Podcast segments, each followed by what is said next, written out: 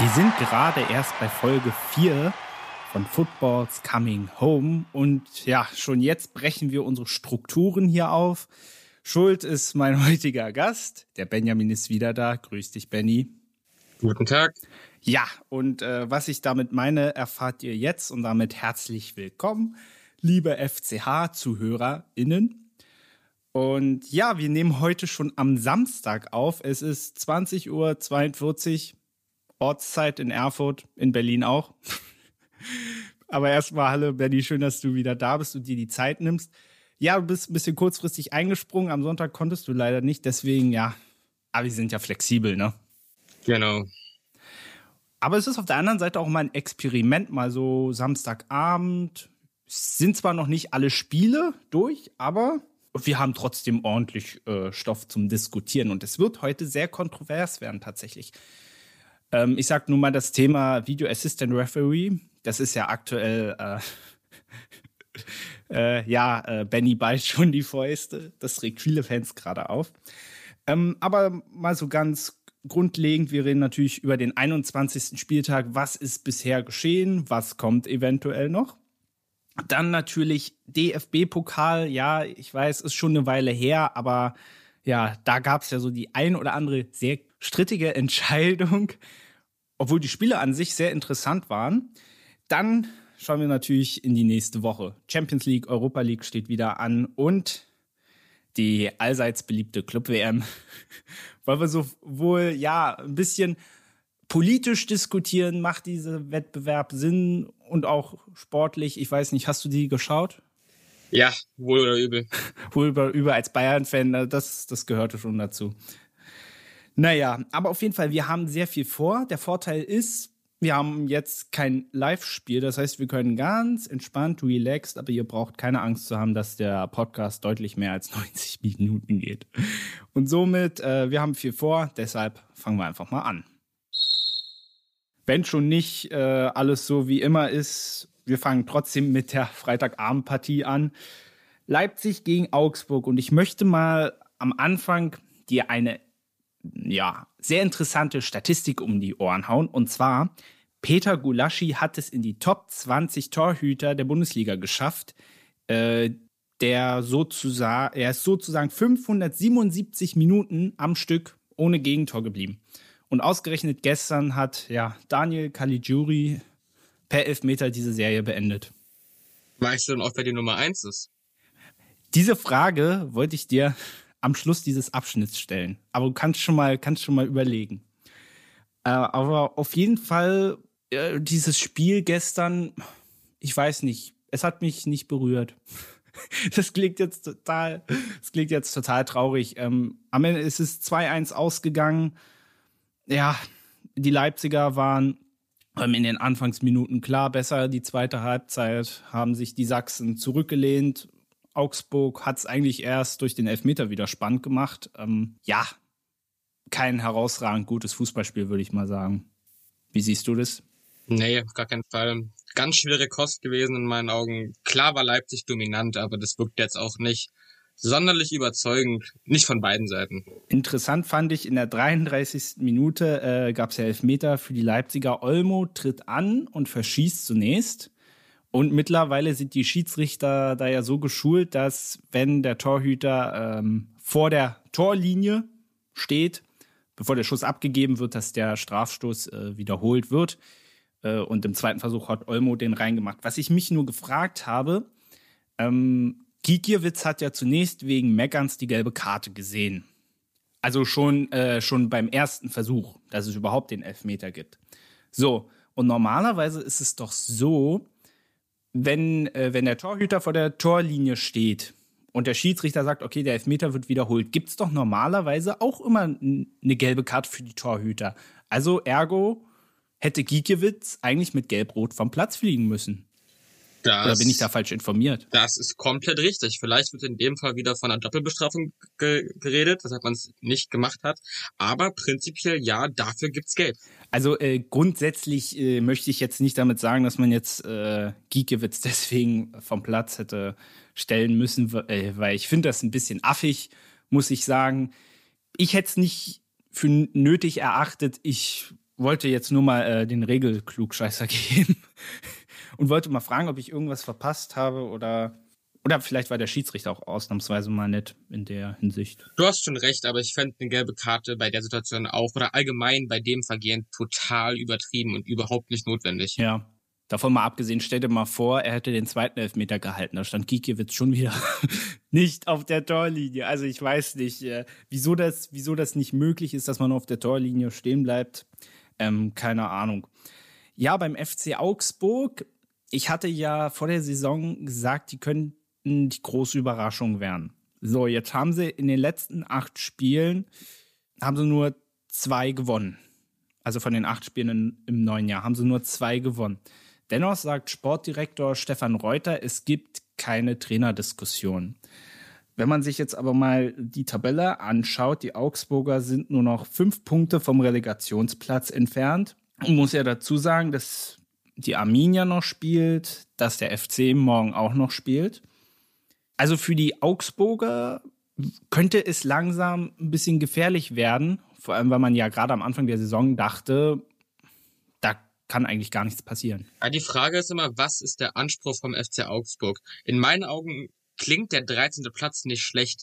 Wenn du dann aber siehst, dass es nur fünf Punkte sind, wird es doch wieder kritisch. Ich glaube, ja, zwei, drei Spiele in Folge jetzt vielleicht mal punkten, und dann sieht die Welt wieder ganz anders aus, auch auf der Trainerposition von der Glücklichkeit her. Das würde ich tatsächlich auch sagen, weil es ist ja momentan äh, so eng da unten. Du kannst ja da eine Serie von drei, vier erfolgreichen Spielen, kannst du da hinlegen, bist du schon wieder draußen.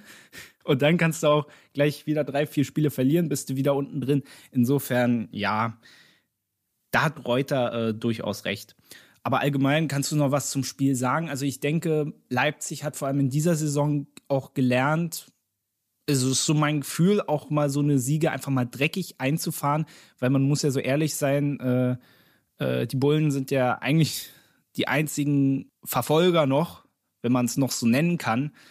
Und dafür schlagen sich die Leipziger noch vergleichsweise gut, wenn man ja bedenkt, dass die letzte Saison ja für die Leipziger auch extrem lang war. Also im Vergleich jetzt zu, zu Leverkusen, Dortmund, Gladbach. Ja, das Problem bei Leipzig war prinzipiell immer, dass man aufs nächste Tor drücken wollte, dass man unbedingt lieber 3-1 als 2-1 gewinnen wollte. Und jetzt haben die es gelernt, ein Spiel einfach runterzuspielen, die Zeit runterlaufen zu lassen und nichts anbrennen zu lassen. Absolut, das kann man äh, durchaus so sagen. Aber man sieht da auch die Entwicklung über die Jahre. Vor allem sieht man äh, genau das, was man eigentlich vom BVB erwarten würde. Das sieht man bei den Leipzigern, so ehrlich muss man das sagen. Also in Sachen ähm, Effektivität und auch mal einfach so ein Ergebnis mal so mitnehmen, egal wie dreckig das am Ende ist. Das bekommt der BVB, da werden wir gleich noch zu kommen. Aber ja, das würde man den Dortmundern in vielen Szenen mal wünschen, wenn die mal um die Meisterschaft mitspielen wollen. Gut, ähm, um das Spiel zuzumachen, Jetzt kannst du endlich raten, wer auf Platz 1 steht. Ich, ähm, der Torhüter, der gesucht ist, hat 885 Minuten ohne Gegentor am Stück. Und das war im Jahr 2003. Nur mal so zur Orientierung. So, bitteschön. Timo Hildebrand für den VfB Stuttgart. Hast du das gegoogelt? Hast du das gelesen? Nein, das ist einfach Fußball-Sachverstand. Respekt. Respekt. Großartig, Benny, großartig. Tja, äh, jetzt, da, da, ja, damit hätte ich jetzt nicht gerechnet. Das ist jetzt natürlich äh, blöd. Ich wollte dich jetzt so herausfordern und äh, jetzt hast du die komplette Geschichte von diesem Podcast zerstört. Du Langweiler. naja, gut. Dortmund gegen Hoffenheim, das erste Samstagnachmittagsspiel. Und ja, die Hoffenheimer spielen ja aus Erfahrung der letzten Jahre sehr gerne in Dortmund heute ein 2 zu 2 immerhin geholt und der BVB, oh, ja, ich musste einfach mal, oh, sag du gerne was. Ja, ich würde schon fast unterirdisch sagen. Als recht, wenn man auf die Tabelle schaut, muss man als Dortmund gegen Hoffenheim gewinnen. Am Ende ist ein Punkt glücklich aus meiner, aus meiner Sicht. Ja, absolut. Ähm, man, als ich das Spiel heute so gesehen habe, vor allem in den ersten 45 Minuten, der BVB war schon klar besser, aber bereits nach ein, einer halben Stunde hatte Hoffenheim vier hochkarätige Chancen. Und es ist wieder das alte Abwehrproblem. Zum Beispiel, die Dortmunder haben ja heute auch wieder ein Gegentor per Standard bekommen. Bereits das sechste Gegentor nach einer Ecke und das zehnte nach einem ruhenden Ball. Und wenn du dir das Tor so angeschaut hast, erstmal führt die TSG die Ecke extrem schnell aus. Das heißt, der BVB ist noch gar nicht organisiert und dann stehen alle Dortmunder in einem Pulk bei der Hereingabe. Ich glaube, Rudi schlägt die rein und keiner bewegt sich. Keiner, keiner bewegt sich, die bleiben alle stehen. Und dann Bebu, ja gut, den Kopfball, den kann er eigentlich nur noch reinmachen. Hitz hat natürlich keine Chance. Es ist das immer wiederkehrende Abwehrproblem bei, der, bei den Dortmundern. Und es wird auch nicht besser. Ja, das ist richtig. Ich finde auch, man sieht, also der schwächste Mann ist in meinen Augen da hinten Akanji, der auch diesen riesen Bock auf Bebu hatte, den er mit Glück noch irgendwie eingeholt bekommt und noch reingrätschen kann.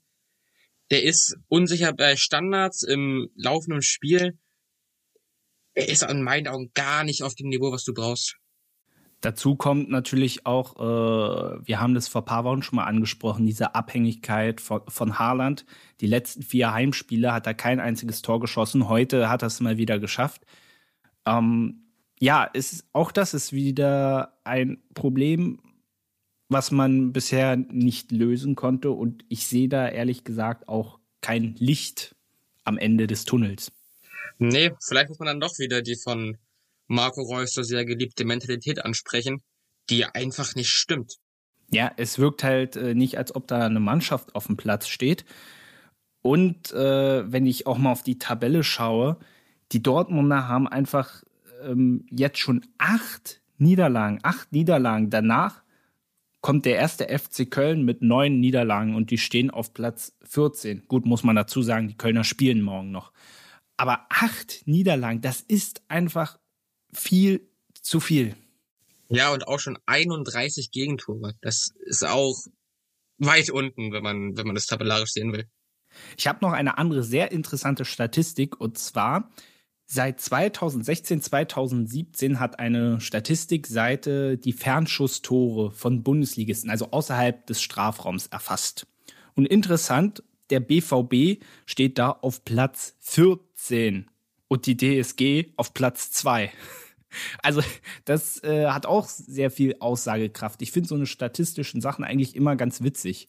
Wer ist denn auf Platz 1, wenn ich fragen darf? Der FC Bayern, aber mit sehr deutlichem Abstand. Also ich glaube, die, die TSG hat äh, 45 Fernschusstore gehabt und die Bayern, glaube, die standen bei 60. Aber auch da, äh, auch da sieht man vielleicht, äh, vielleicht ist der BVB an vielen Stellen auch einfach zu verschnörkelt. Ich glaube, das hat heute äh, der Sky-Kommentator auch angesprochen, wo ich mir so dachte, hm, vielleicht liegt es auch mal daran, auch einfach mal von hinten einen drauf, einfach draufhauen. Weil du hast natürlich durch diese ganzen hochtalentierten Spieler. Vielleicht ist da der BVB auch einfach zu verbissen und denkt, oh, wir müssen jetzt den Ball ins Tor tragen, wie in Pep Guardiola-Manier. Aber sie kriegen es nicht hin, weil sie halt nicht äh, wie der FC Barcelona oder Manchester City sind, sondern einfach mal das Ding einfach mal von hinten drauf kloppen. Ja, und die Schussstatistik beweist eine These genau. Die Aufnahme haben 13 Mal geschossen, dafür gegen 6 aus Tor. Bei BVB war es jeweils die Hälfte. Warum schießt man nicht? Warum schießt man, zieht man nicht mal rauf? Wenn du es nicht versuchst, kann der Ball nicht reingehen. Das ist in jedem Sport genauso.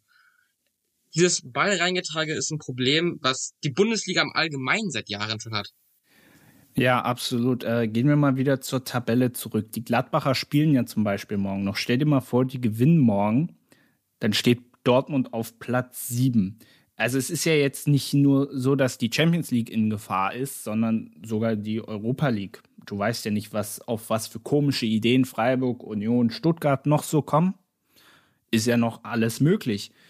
Und wenn du ja auf die nächsten Spiele schaust, jetzt am Mittwoch, glaube ich, auswärts gegen den FC Sevilla in der Champions League, dann Revierderby, Schalke auswärts, Bielefeld zu Hause, dann Gladbach auswärts, das ist, glaube ich, Pokal. Und dann beim FC Bayern München. Also ist jetzt auch nicht so, dass das Programm jetzt, äh, jetzt so einfach wäre, beziehungsweise jetzt mit Pokal und Champions League hast du natürlich auch andauernd wieder englische Wochen. Ja, die Belastung wird höher, die Spiele werden schwerer. Ich würde gern nochmal aufs 1 zu 2 eingehen. Über den VRR reden wir später, aber war es für dich ein Foul an Haaland beim Angriff? Ich glaube, äh, diese Situation mit Vogt meinst du, ne? Genau, genau. Da wurde, habe ich auch gesehen, auch im Netz sehr viel drüber diskutiert.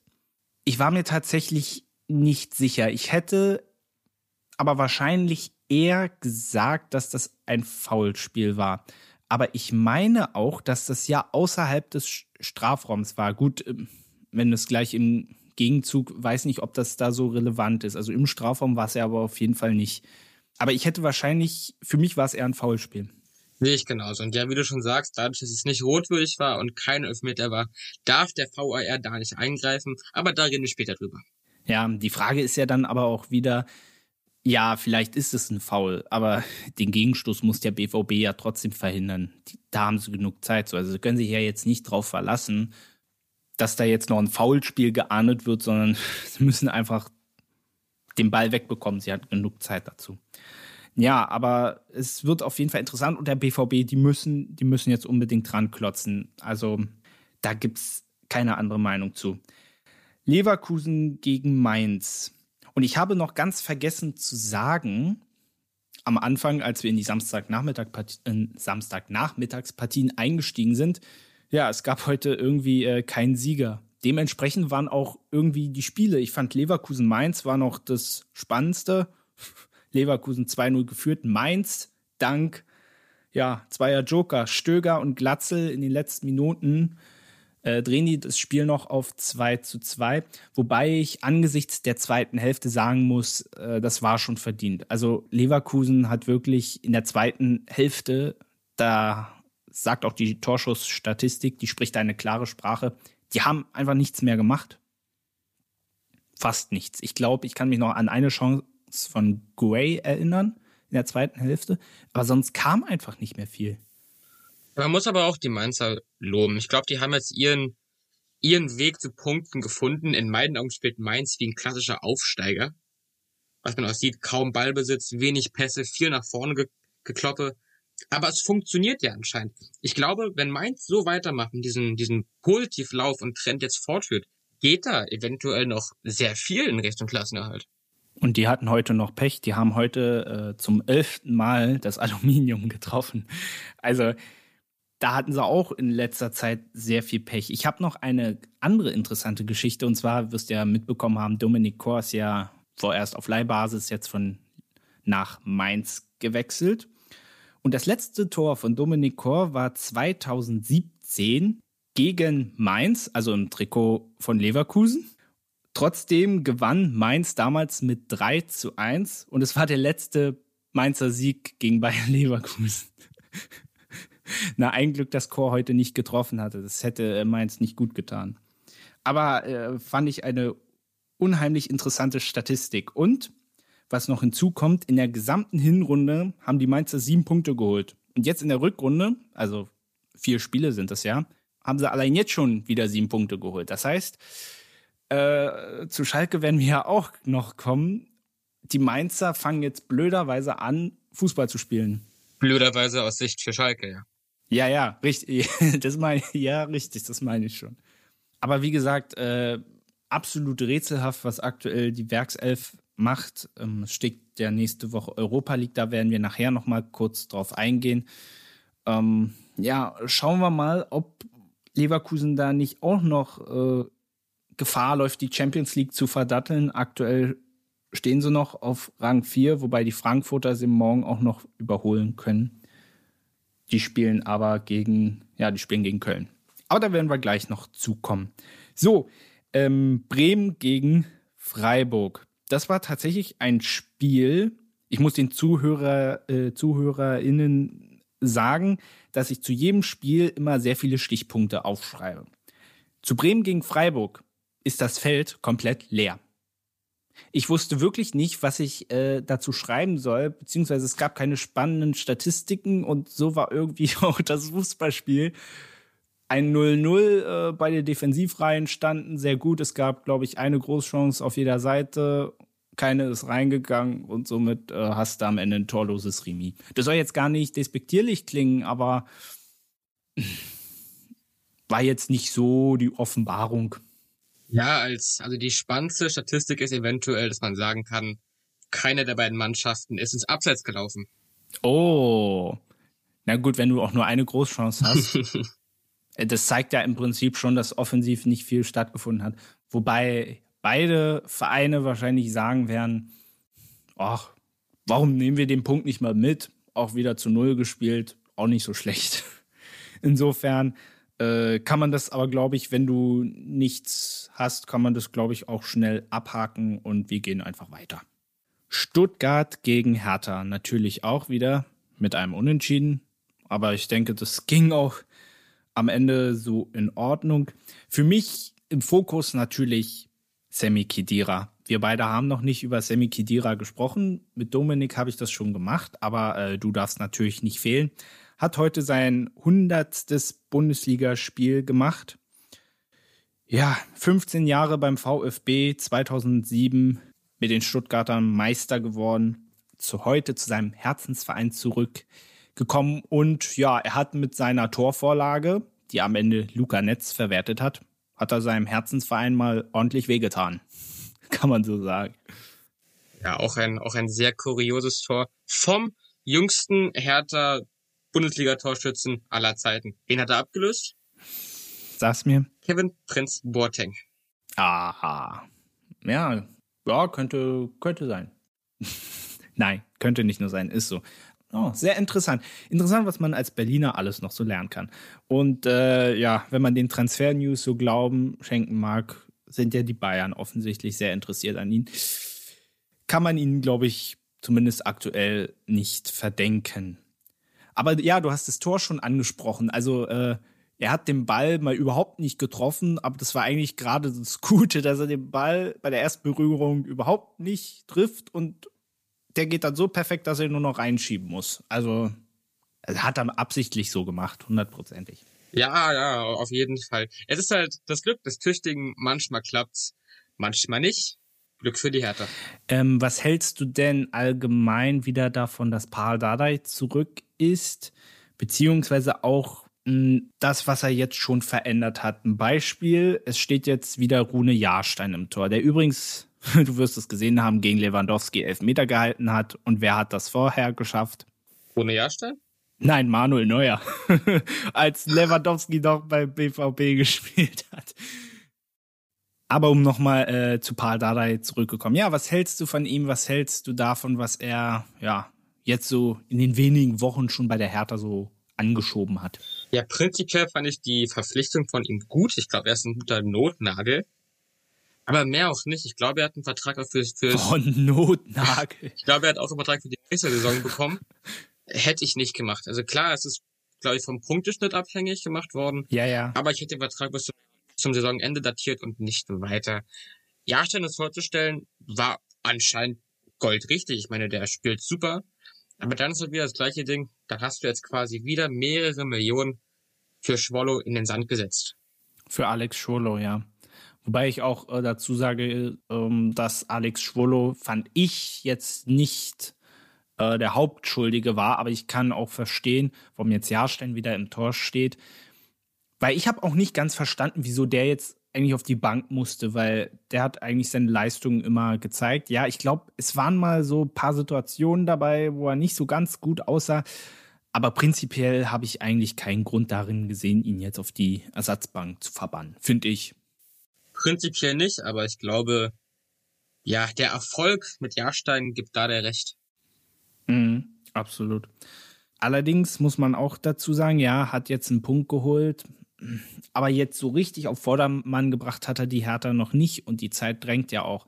Ähm, was mich letzte Woche, um mal aufs Bayern-Spiel zurückzukommen, da hat ja die Hertha richtig stark gespielt. Und äh, da habe ich mit einem Kumpel geschrieben, der Hertha-Fan ist. Und der, ja, der war halt voll begeistert. Und ich habe gesagt, naja, warte mal ab.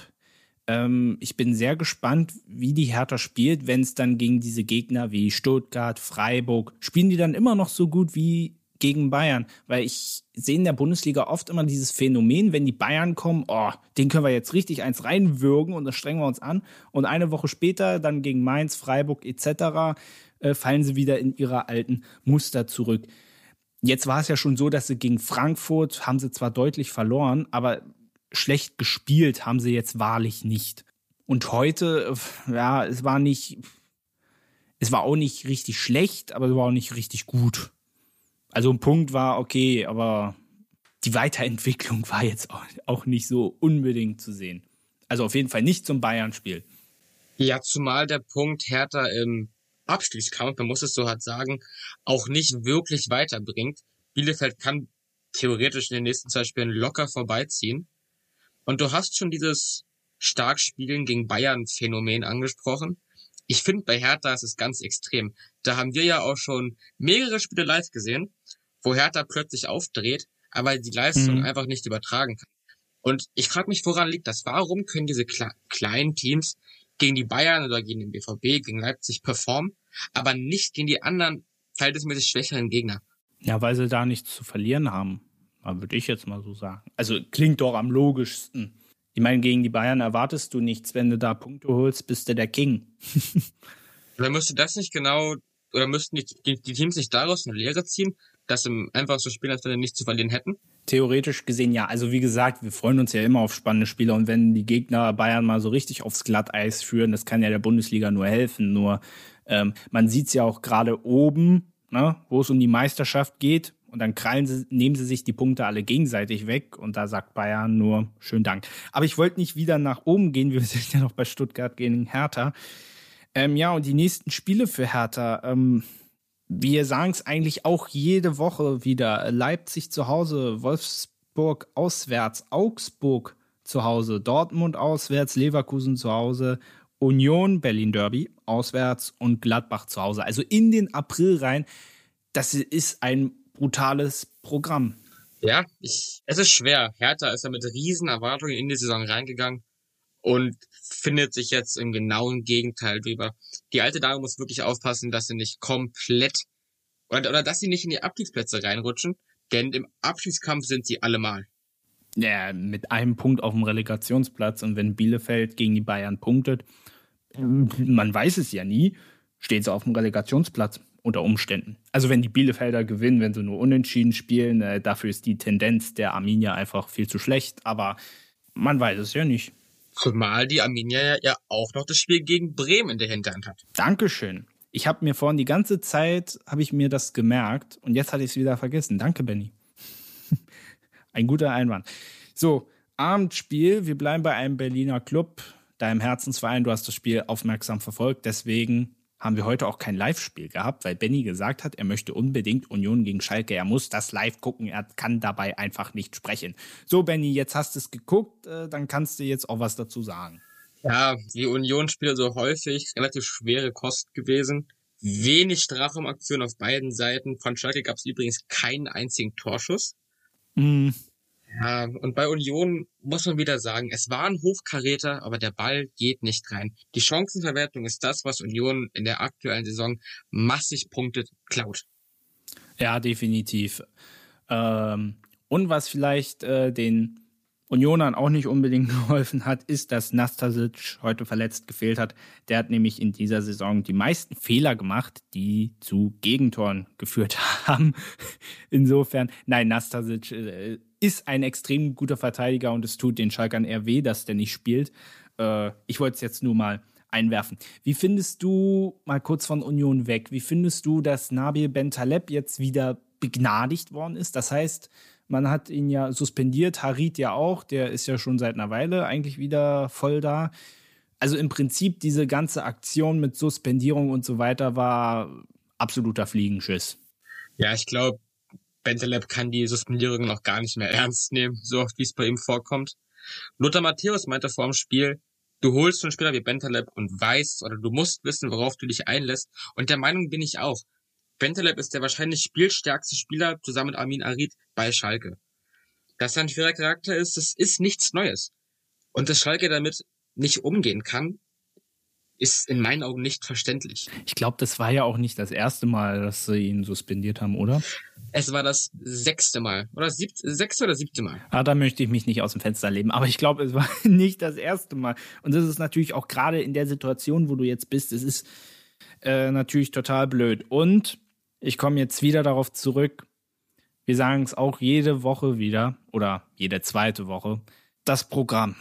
Als nächstes zu Hause Dortmund auswärts Stuttgart, Mainz zu Hause, Wolfsburg auswärts, Gladbach zu Hause, Leverkusen auswärts. Ähm, ich lege mich mal, ähm, mal fest. Äh, Mainz ist ja das dritte Spiel in der Reihenfolge. Und wenn die Schalker bis dahin, beziehungsweise das Spiel gegen Mainz, wenn die das nicht gewinnen, ist es definitiv vorbei. Also auch nicht, wenn sie gegen Mainz nur unentschieden spielen. Sie müssen gegen Mainz spätestens, gegen Mainz spätestens da müssen sie gewinnen. Und ich sag dir, wenn sie das nicht gewinnen, sind sie definitiv, für mich sind sie definitiv abgestiegen. Ich finde, das Spiel nächste Woche gegen den BVB kann eine Initialzündung sein, wie zum Beispiel jetzt für den ersten FC Köln. Oh, Rhein-Derby gewonnen. Ne? Man weiß ja nicht, vielleicht war das so der Stoß, äh, den die Domstädter gebraucht haben. Und ich meine, Dortmund ist ja aktuell auch nicht, äh, auch nicht so gut drauf. Wieso soll da an einem extrem guten Tag, wieso soll da nicht etwas gehen? Und so ein Sieg im Derby, also das wäre doch, also mehr Initialzündung, mehr Power kannst du daraus ja gar nicht ziehen. Ja, zumal Derbys kennen keine Tabelle. Derbys schreiben ihre eigenen Gesetze. Und wenn nicht gegen den BVB die Kehrtwende starten, ja wann denn dann? Das hast du ja gegen Köln, äh, das hast du ja bei Köln gegen Gladbach hast du ja gesehen, dass Derbys keine Gesetze kennen. Also insofern, äh, das ist das beste Beispiel. Aber wie gesagt, äh, vollkommen losgelöst davon, wie das jetzt ausgeht, äh, sage ich dir, wenn sie gegen Mainz spätestens nicht gewonnen haben, ähm, sind sie für mich abgestiegen.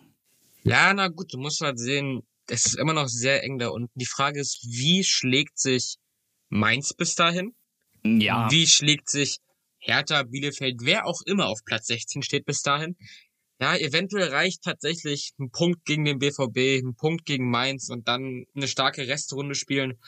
Aber bei aller Liebe, ich sehe es auch nicht kommen, dass da noch irgendwas passiert ohne einen Schalker Sieg gegen Mainz. Na, das Problem ist ja auch, du hast jetzt erstmal dieses Hammerprogramm, und dann, das Hammerprogramm hört im Prinzip nicht auf, weil hinten raus hast du die direkten Konkurrenten. Und da bist du auf jeden Fall unter Druck zu gewinnen. Das heißt, ich, jetzt äh, kannst du eigentlich nur auf Glu äh, gut Glück hoffen, dass du mal den einen oder anderen Punkt holst. Aber selbst wenn das Mammutprogramm gegen die wirklich starken Gegner vorbei ist, kommen ja trotzdem die entscheidenden Duelle gegen den Abstieg, gegen die direkten Konkurrenten. Das heißt, eigentlich, du kannst das Programm drehen und wenden, wie du willst. Die Ausgangslage hinten raus ist ähm, echt beschissen. Ja, es, ich glaube, die letzten fünf Spieltage werden ganz entscheidend sein. Da geht's ran gegen die Arminia, gegen Hertha, Hoffenheim und Köln. Das sind vier mehr oder weniger direkte Konkurrenten. Da wird's entscheidend. Da müssen sie Punkte und klar auch schon vorher, sonst ist es glaube ich wieder rechnerisch nicht mehr möglich. Aber du musst einfach mit einer deutlich steigenden Formkurve in den April gehen. Naja, du weißt ja nicht, ob es bis dahin dann nicht sogar schon zu spät ist, wenn du nicht bei den ein oder anderen Großen mal was abzwackst. Also, äh, ja, Schalke stehen, das sagen wir seit, äh, seit der ganzen Saison, stehen entscheidende Monate bevor. So, jetzt haben wir ja äh, den Spieltag noch nicht vollständig rum. Drei Spiele haben wir noch. Einmal morgen Sonntag Frankfurt gegen Köln. Und äh, haben wir ja schon angesprochen, die Kölner sind in guter Form, haben auswärts, also insgesamt gegen Leipzig, Dortmund und Gladbach sieben Punkte geholt. Und jetzt spielen sie ja auswärts in Frankfurt. Ja, aber ich sehe trotzdem die SGE stark favorisiert, zumal wenn man sieht, aus den letzten fünf Spielen kann man auf vier Siege zurückblicken wenn es so weitergeht, ist Eintracht Frankfurt auf Champions League Kurs und da wird Köln, glaube ich, auch nicht viel ändern können. Ja, ich wollte doch jetzt nur mal eine sehr interessante Statistik ins Spiel bringen. Die, die Statistik lügt nicht. also, ja, äh, schauen wir mal. So, äh, aber ich denke auch, dass Frankfurt das machen wird. Die sind auch gerade offensiv, ey. Egal wo der Ball vor die, äh, den vor die Flinte springt, die feuern aus allen Rohren und äh, es macht einfach aktuell Spaß, der Eintracht beim Fußballspielen zuzugucken. Einen André Silva, einen Luka Jovic, du kannst egal, Kostic momentan überragender Verfassung, egal, die, die, die hauen dir da alle die Hütte voll. Notfalls, wenn es nicht klappt, trifft Hinteregger. Das ja, ist doch wahr, ist doch wahr. Die, ja, na, die SGE stellt die zweitstärkste Offensive der Liga. Keine weiteren Fragen. Wolfsburg-Mönchengladbach ist eigentlich vor allem tabellarisch auch ein, nicht nur eigentlich, es ist ein Top-Spiel und es ist vor allem ein Spiel der Jubilare. Neuhaus steht vor seinem 100. Pflichtspiel und Matthias Ginter vor seinem 250. Bundesligaspiel. Da wären doch drei Punkte in Wolfsburg doch eigentlich ja, ein ganz, eine ganz nette Sache. Zumal sie, wenn man mal auf die Tabelle schaut, unfassbar wichtig wären. Mit einem Sieg können Gladbacher auf gerade mal einen Punkt an die Champions League Plätze anknüpfen. Mit einer Niederlage sieht das dann wieder kritisch aus. Ja, stell mal vor, die Wolfsburger gewinnen, dann sind sie nur noch, lass mich kurz, drei Punkte weiterhin hinter RB Leipzig. Also die Wölfe, boah, bockstark.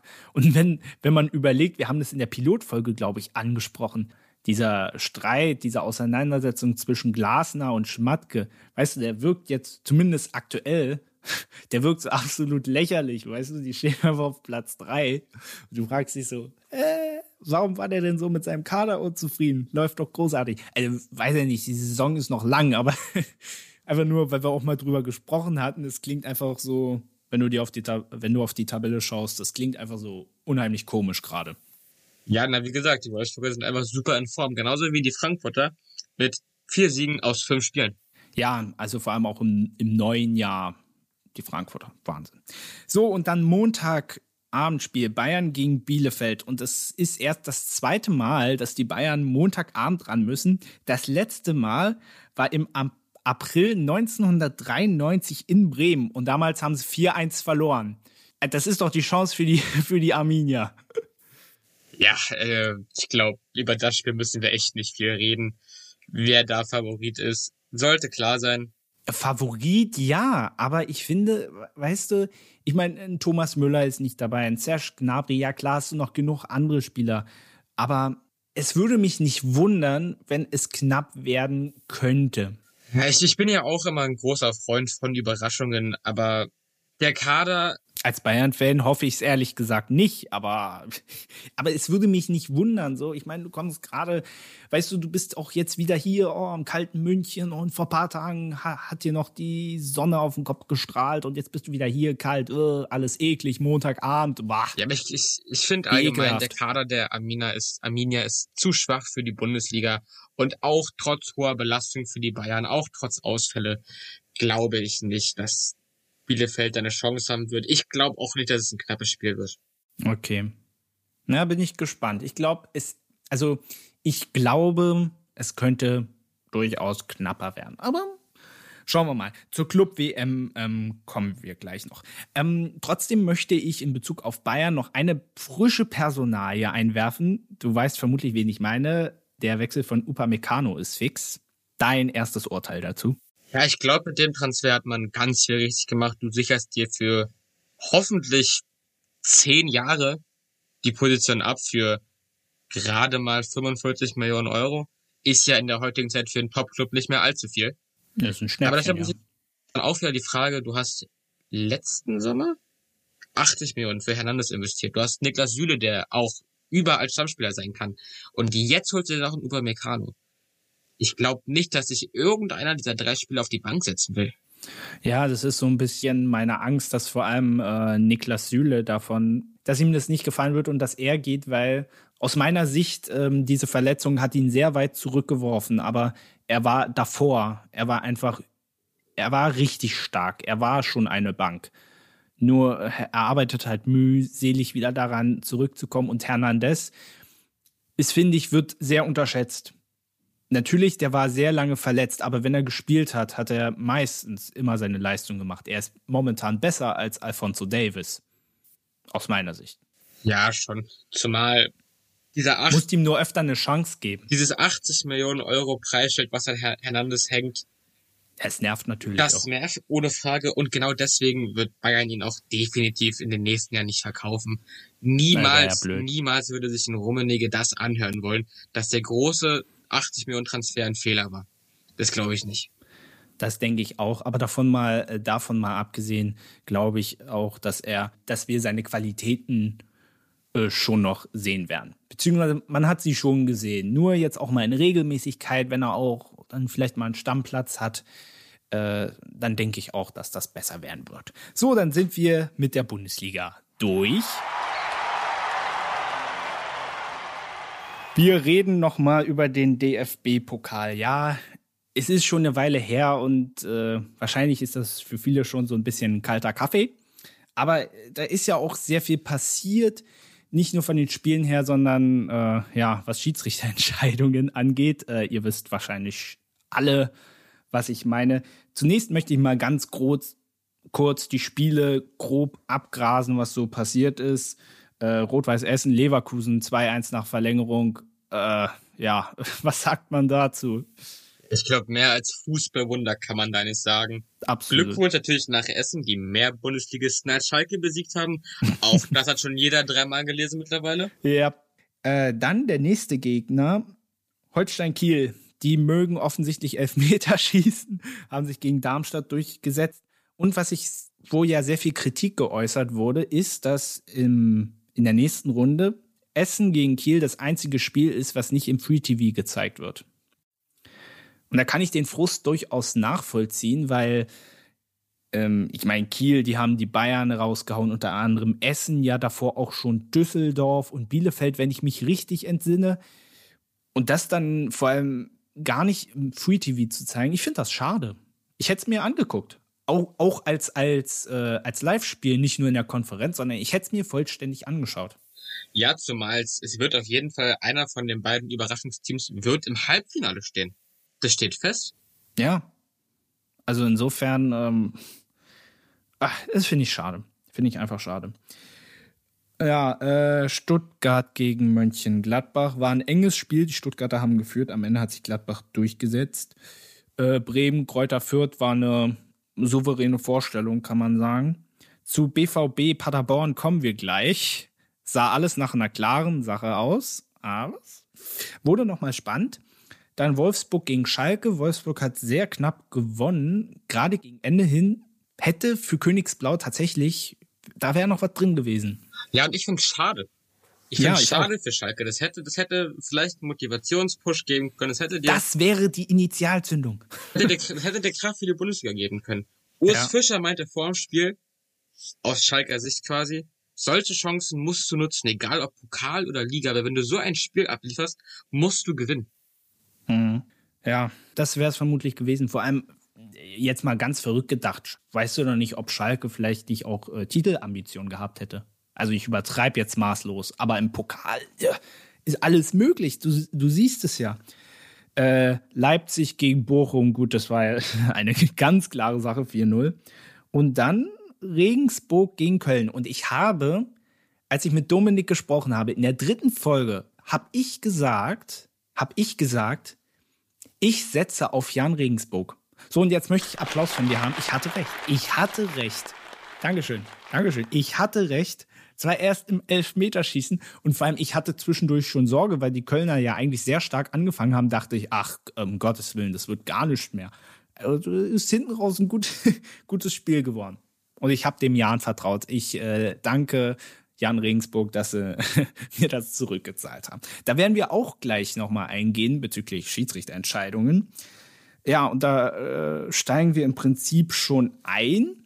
Und zwar, ich fange mal an, dir ja eine Passage aus dem Regelbuch äh, vorzulesen, die die auf das Spiel Dortmund gegen Paderborn passt. Darüber wollen wir natürlich unter anderem, also die Szene, wollen wir natürlich reden. Ich lese das erstmal vor und dann hätte ich gerne dein äh, Feedback. Wie hast du die Szene gesehen? Wie siehst du das? Und zwar, die Berührung des Balles durch einen Spieler der verteidigenden Mannschaft hebt eine Abseitsstellung nur dann auf, wenn es sich dabei um ein absichtliches Spielen des Balles handelt, das nicht einer Abwehraktion entspringt. So, jetzt habe ich das vorgelesen und äh, Benny darf jetzt gern seinen Kommentar dazu abgeben. Bitteschön.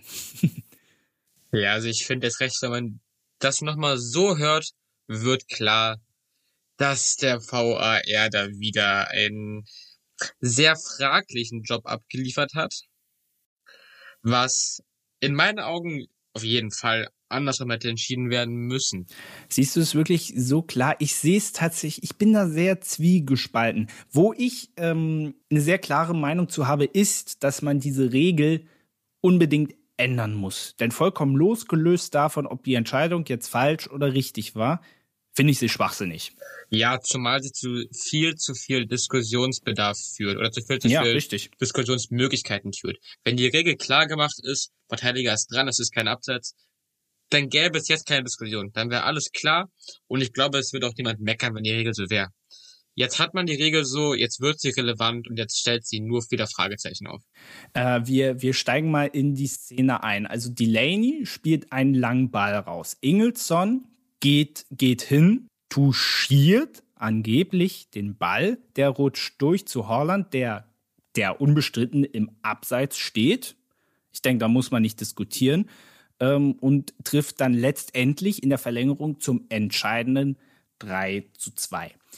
Ähm, es wurde ja lange überhaupt gerätselt, ob Ingelsson am Ball war. Ich würde jetzt mal sagen, aus einer Perspektive, ich glaube von der Sportschau war das, die aber extrem rangezoomt und mit 50 Lupen gefühlt draufgeworfen ist, konnte ich also mit meinen Augen erkennen, dass Ingelsson mit dem Schnürsenkel, mit dem Schnürsenkel dran war. Aber das siehst du auch nur aus einer Perspektive. Aus der anderen Perspektive von hinten siehst du es überhaupt nicht. Also wie, was ist denn deine Meinung? Wie hast du es denn gesehen? Weil Steffen Baumgart hat zum Beispiel gesagt, seiner Meinung nach äh, hat er den mal nicht berührt. Ich glaube, du kannst, ja, nur von dem Kontakt ausgehen. Du kannst ihn wahrscheinlich überhaupt nicht bestätigen. Und erst recht dann muss man ja sagen, ja gut, er war wahrscheinlich nicht dran. Es war definitiv eine Abwehraktion.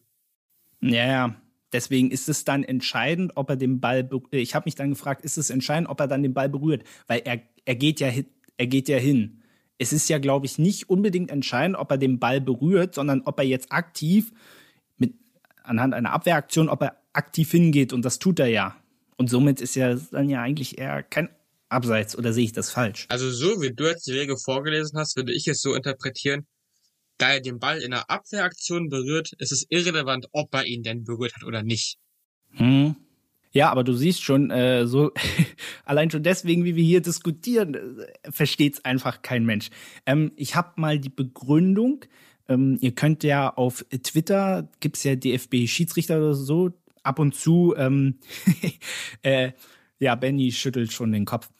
Aber da wird ja oft geschrieben, wieso eine Entscheidung getroffen wird oder nicht. Und die ähm, Begründung habe ich mir mal äh, rausgesucht. Und zwar äh, schrieb die Seite, die Wahrnehmung des Schiedsrichterteams auf dem Platz war, dass der Paderborn-Spieler Ingelsson durch ein bewusstes Berühren des Balls die vermeintliche Abseitsposition des BVB-Spielers Haaland aufgehoben hat.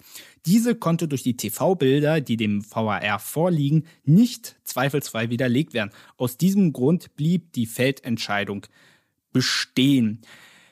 Steffen Baumgart hat ja unter anderem eigentlich hauptsächlich kritisiert nicht unbedingt die Entscheidung, sondern dass der Schiedsrichter sich die Szene nicht nochmal selbst angeschaut hat. Und der Projektleiter Dr. Jochen Drees hat ja dazu gesagt, eine On-Field Review ergibt nur Sinn, wenn der Videoassistent dem Schiedsrichter einen bildlichen Beleg liefern kann, der die Wahrnehmung auf dem Feld eindeutig widerlegt. Dies war in der Szene am gestrigen Abend aber nicht möglich. Eine On-Field Review hätte dem Schiedsrichter keine anderen bzw. neuen Informationen liefern können. Da muss ich dazu sagen, ähm, ich sehe das anders. Weil wenn eine Szene, die wurde fünf Minuten, glaube ich, die wurde fünf Minuten lang überprüft. So, und der äh, Schiedsrichter, Schiri Stieler, hat ja gesagt, dass er, beziehungsweise er hat es nicht gesagt, es wurde hinterher behauptet, dass er sich hundertprozentig sicher war, sein Assistent auch dass er am Ball dran war. Emre Can hat sogar behauptet, man hat es gehört. Also Respekt für Emre Can, dann kann er auch das Gras wachsen hören, wenn er äh, äh, komplett, sorry, aber ist total unlogisch.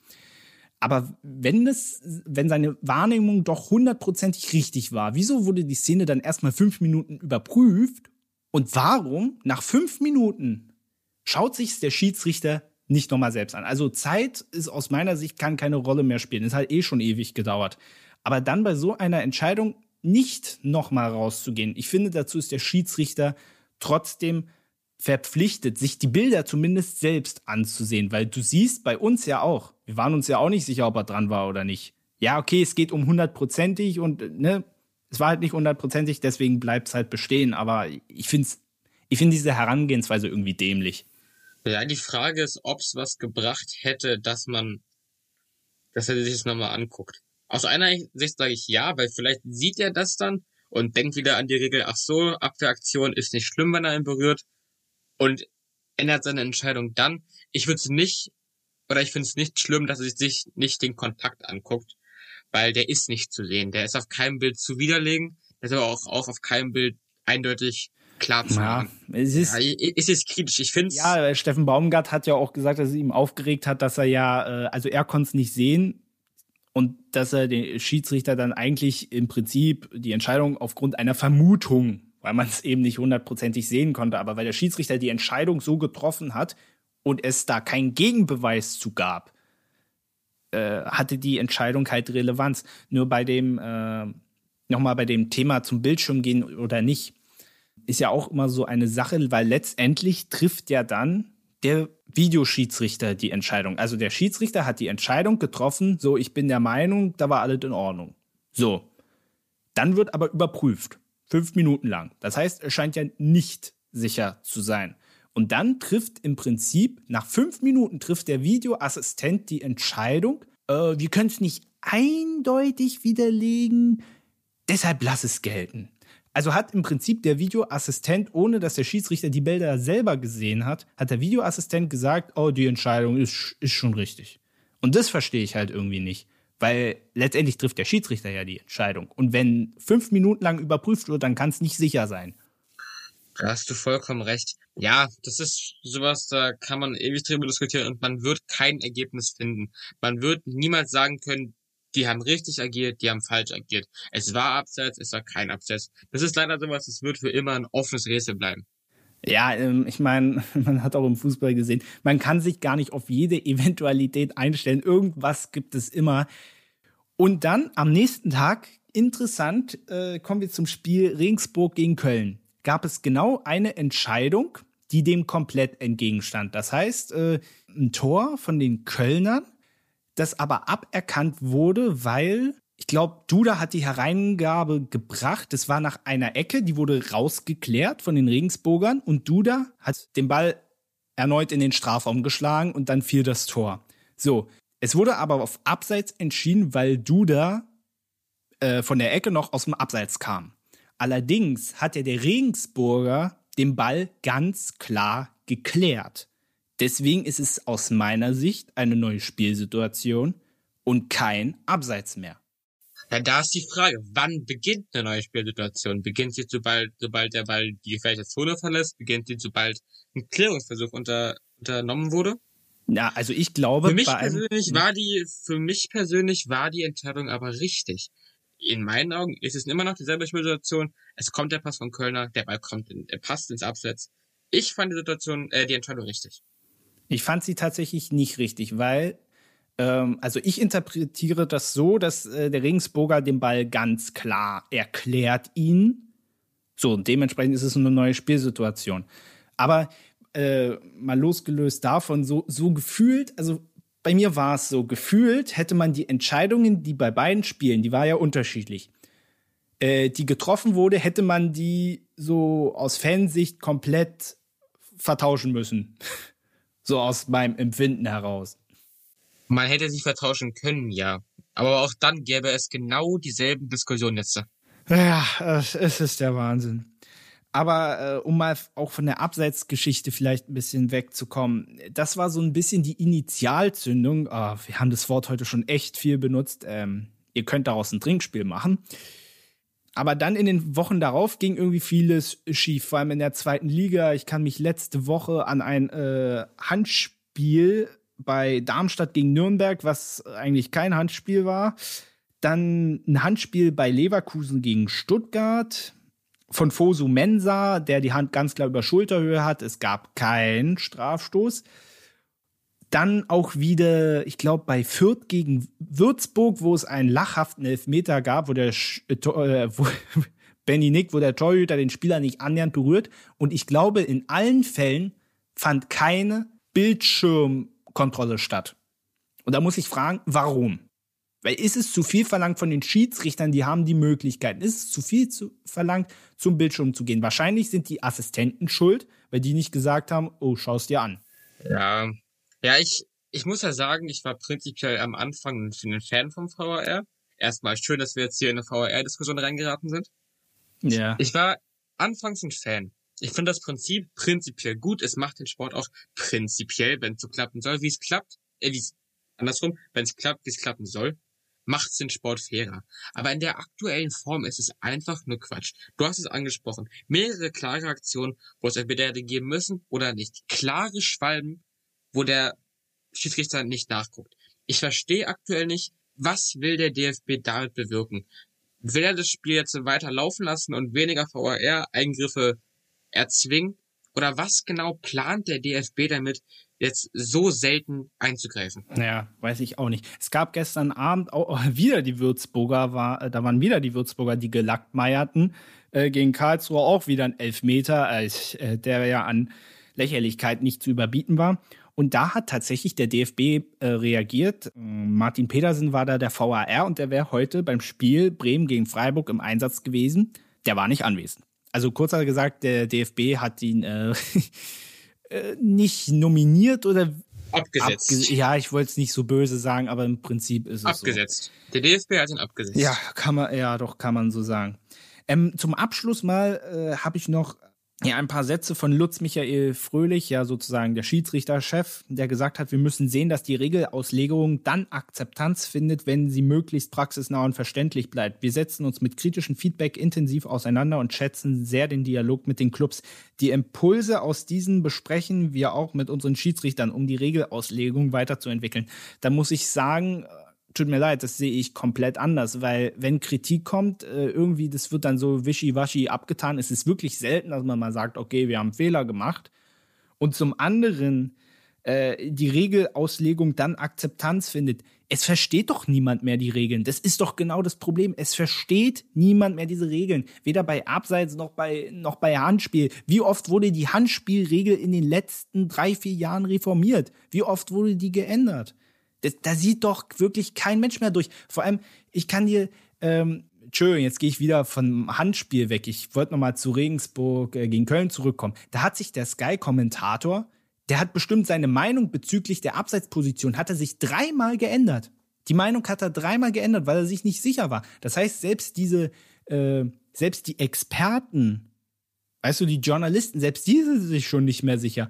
Sollen wir jetzt alle in Aktenordnern wälzen, bis wir mal äh, eine Einschätzung geben können? Also die Regel ist nicht mehr verständlich, sorry. Ja, zumal, wie du schon sagst, beim Handspiel.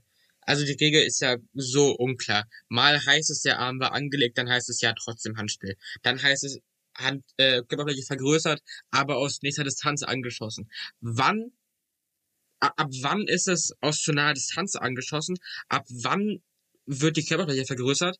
Ab wann ist es Hand und ab wann nicht. Es ist nicht klar, es ist nicht verständlich für niemanden. Ich bin mir sicher, die meisten Chiris wissen es nicht mal selber und entscheiden aus purer Lust und Laune quasi. Äh, das hattest du ja angesprochen. Das war ja in dem Fall jetzt bei Fosu Mensa hier Leverkusen gegen Stuttgart. War es sehr wahrscheinlich, dass der Schiedsrichter äh, den Elfmeter nicht gegeben hat, weil es aus zu kurzer Distanz war. Aber der Ball, äh, die Hand war halt hier oben. Ähm, dementsprechend, äh, wir, wir kommen an der Stelle auch nicht weiter. Aber ihr wisst, es gibt viel zu diskutieren und Spaß macht es auf jeden Fall. Aber dementsprechend, wir haben jetzt so viel darüber gesprochen. Es gibt noch eine Länderspielpause. Mal gucken, ob wir da noch mal gesondert drauf eingehen. Wir schauen mal in den nächsten Wochen, ob es da weiterhin Probleme geben wird. Ich bin da sehr gespannt.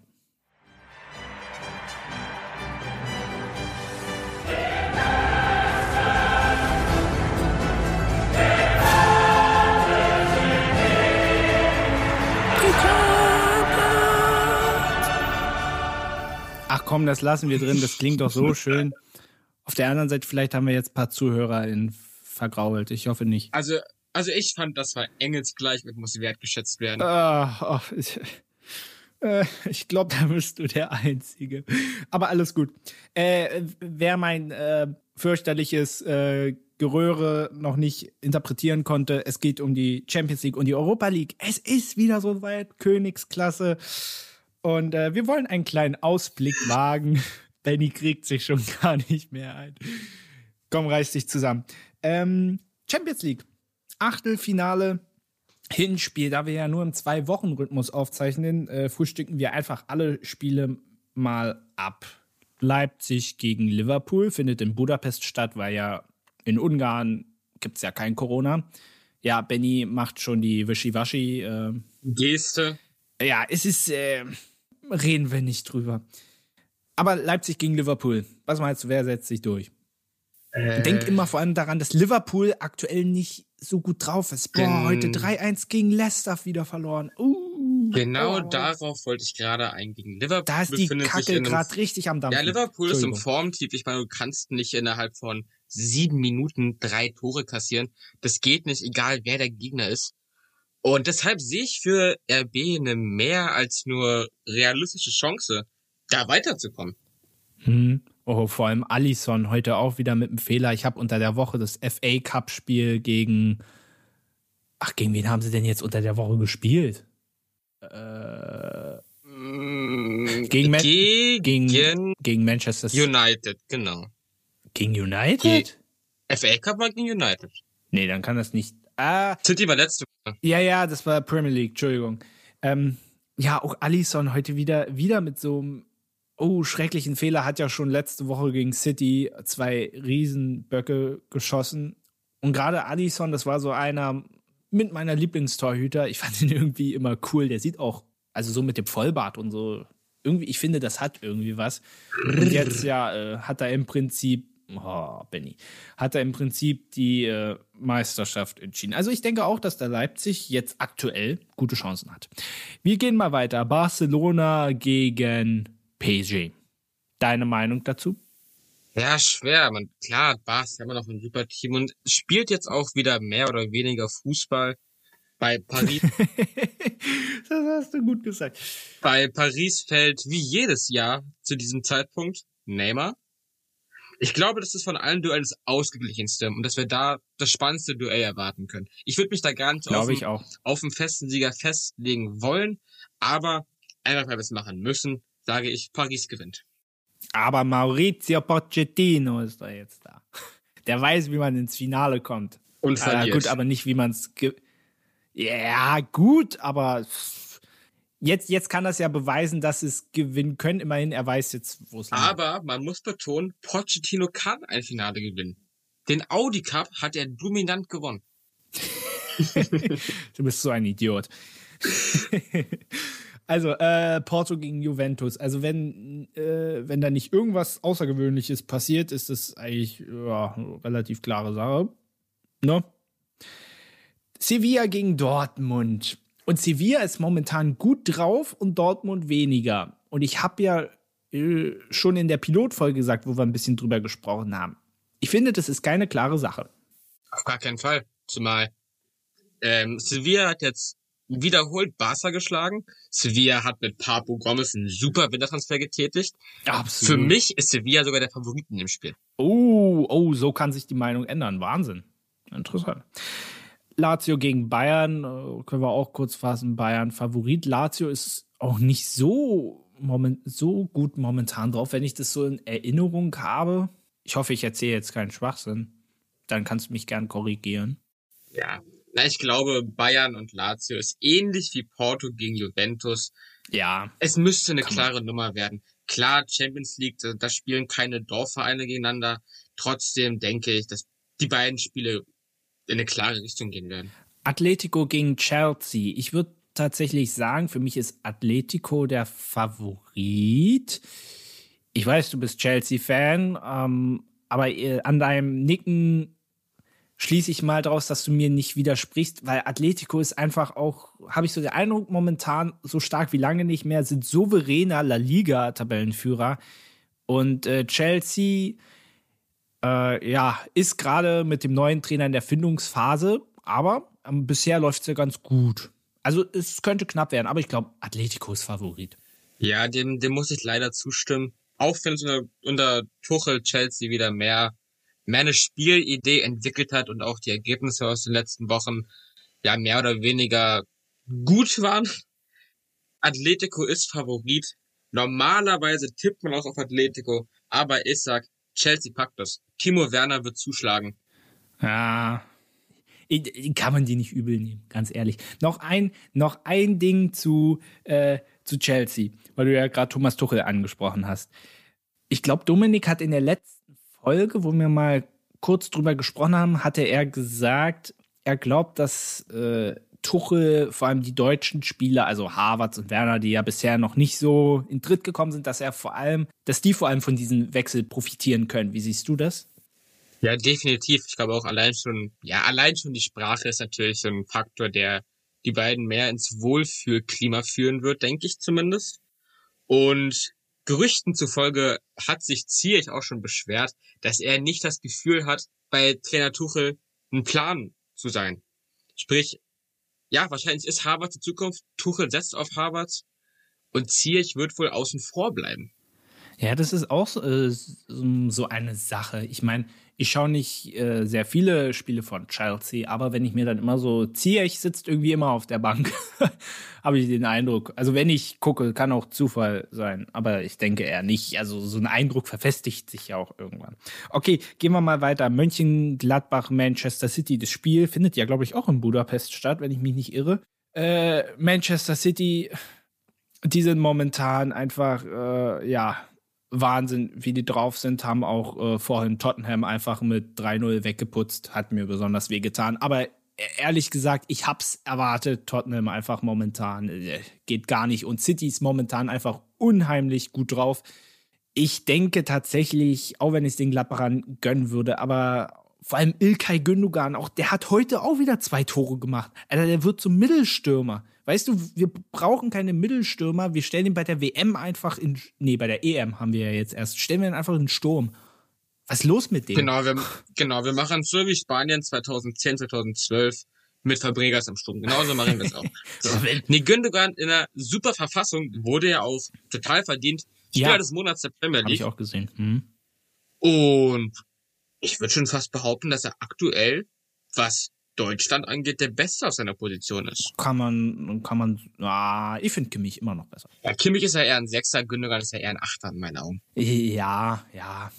ja je nachdem, wie Yogi es gern, äh, gerne hätte, aber ich glaube, da sind wir uns einig, City ist äh, ganz klarer Favorit und äh, ich glaube, da wird es auch leider keine Überraschung geben. So, ganz schnell noch Atalanta, Real Madrid. Ich finde gar nicht äh, Real Madrid momentan, oh, es ist irgendwie so die mühen sich und quälen sich. Es geht irgendwie, manchmal aber auch nicht. Und also Atalanta, wenn die hoch motiviert sind, in der Saison tun sie sich auch ein bisschen schwer, aber die, die können da was reißen, durchaus. Also im Normalfall nicht, aber real, es geht da hoch und runter, mal wieder mehr und weniger und da könnte was gehen. Ja, aber Atalanta rennt seiner Form auch hinterher. Ich hatte es gerade mal, habe es gerade mal hier die Tabelle offen. Nur siebter Platz, nur ein Sieg aus den letzten fünf Spielen. Dominant ist das dieses Jahr auch nicht mehr. Klar, Atalanta ist ein Verein, der. Ja, das habe ich gesagt, ja auch gesagt. Genau. Ich glaube, Atalanta ist so ein Verein, der von einer breiten Masse sehr gemocht wird, aber man muss realistisch bleiben. Real Madrid zu schlagen, wäre eine Sensation. Ja, natürlich ist eine Sensation. Wobei jetzt auch unter der Woche war das jetzt, glaube ich, ins Coppa Italia Finale gegen Juventus, glaube ich, eingezogen und da den SSC Neapel mit 3 zu 1 weggeputzt. Also, schauen wir mal.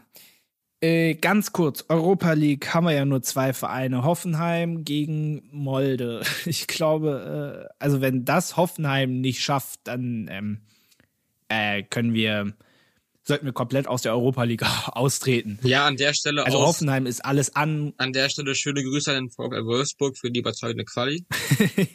das wäre jetzt ihre Chance, die sind jetzt so gut drauf und ja. Hm.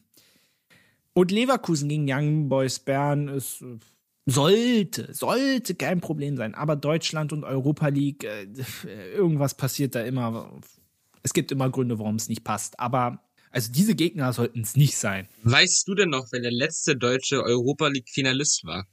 War das nicht Werder Bremen? Das war Werder Bremen, ja. Dankeschön. Das war im Finale, glaube ich, gegen Schachter Donetsk, oder? Boah, kann sein, da will ich mir jetzt nicht drauf festlegen. Es ist auch schon ein Und paar Jahre glaub, her. Äh, dezent. Ich glaube, Schachter Donetsk hat damals 2-1 gewonnen, aber da lehne ich mich jetzt sehr weit aus dem Fenster. Also. Ich habe geguckt, das ist richtig, 2-1 nach Verlängerung am 20. Mai 2000 und? Ach, nee, das war ja, ich jetzt raus. 2009? 2009, richtig. Oh, oh mein Gott! Entschuldigung. Was bin ich denn für ein King? Ah, krass. Ja, komm, ey. Also ich hab's ja nicht. Ich bin stolz auf dich. Dankeschön. Gerade, hallo, Europa League ist so in Bundesliga kaum aktuell und dann weiß ich das. Komm, Dankeschön. Damals, damals noch der UEFA-Pokal. Oh, nee, der UEFA Cup wahrscheinlich. Auf Englisch, ja. Entschuldigung. Ja, du bist mir gerade zu euphorisiert. Ja. Ach komm, freue mich halt, dass ich auch mal was weiß. So, Champions Europa League. Machen wir das Thema zu.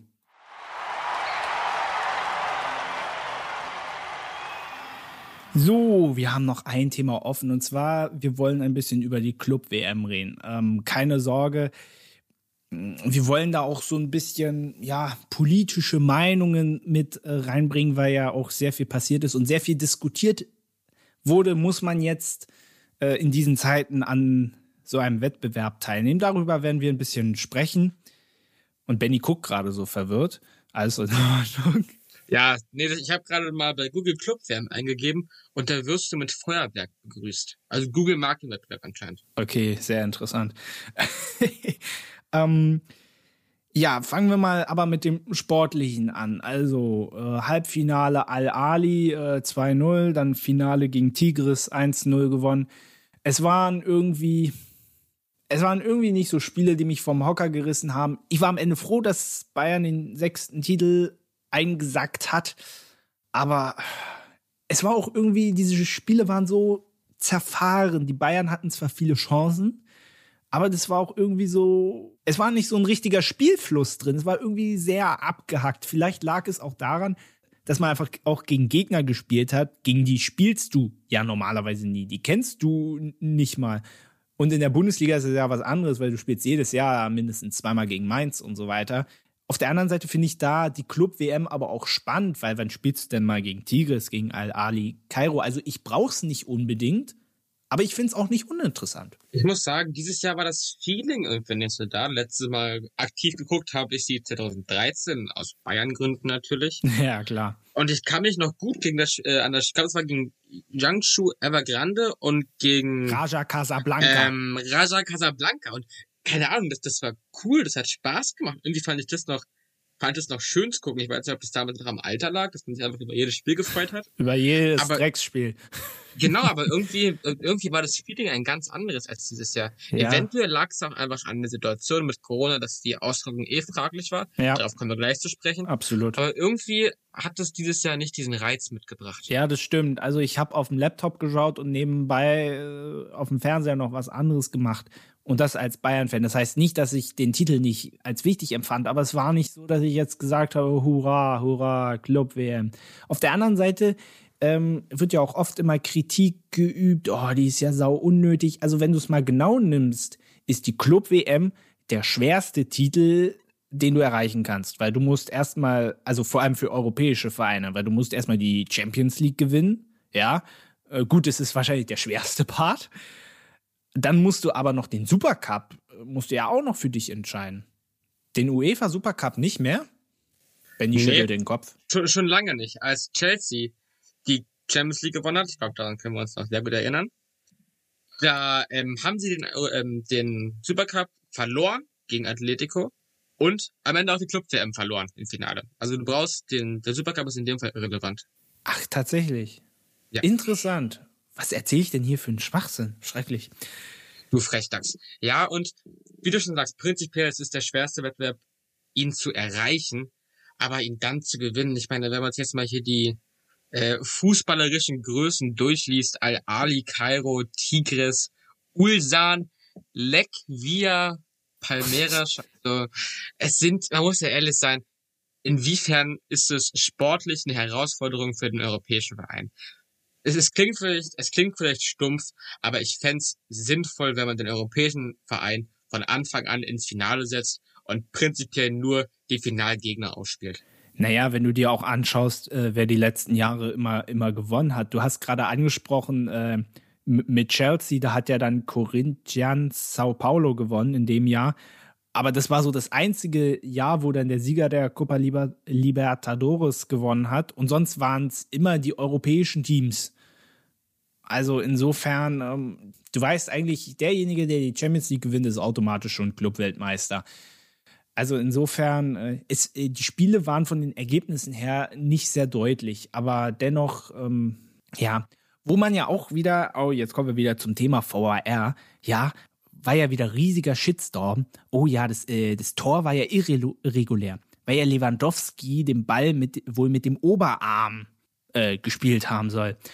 Weißt du, äh, selbst wenn es so ist, weißt du, ich habe dann äh, unter irgendeinem Beitrag einen lustigen Facebook-Post gesehen von einem User, der so sinngemäß geschrieben hat, dass das so typisch deutsch ist. Weißt du, wir sind einfach viel zu ehrlich über jeden.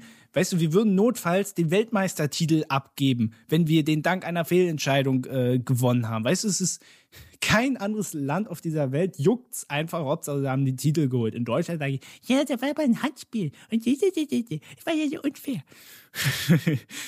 ich habe jetzt mal nachgeguckt. Was glaubst denn du, wann zuletzt das europäische Team nicht im Finale stand? Boah, ey, Ga äh, gab's das schon mal? Letzte Mal im Jahr 2000, da war es Real Madrid. Und die wurden am Ende nur Vierter. Oh, das ist ja wirklich echt peinlich für Real Madrid. Und seit und seitdem stand der Europäer immer im Finale.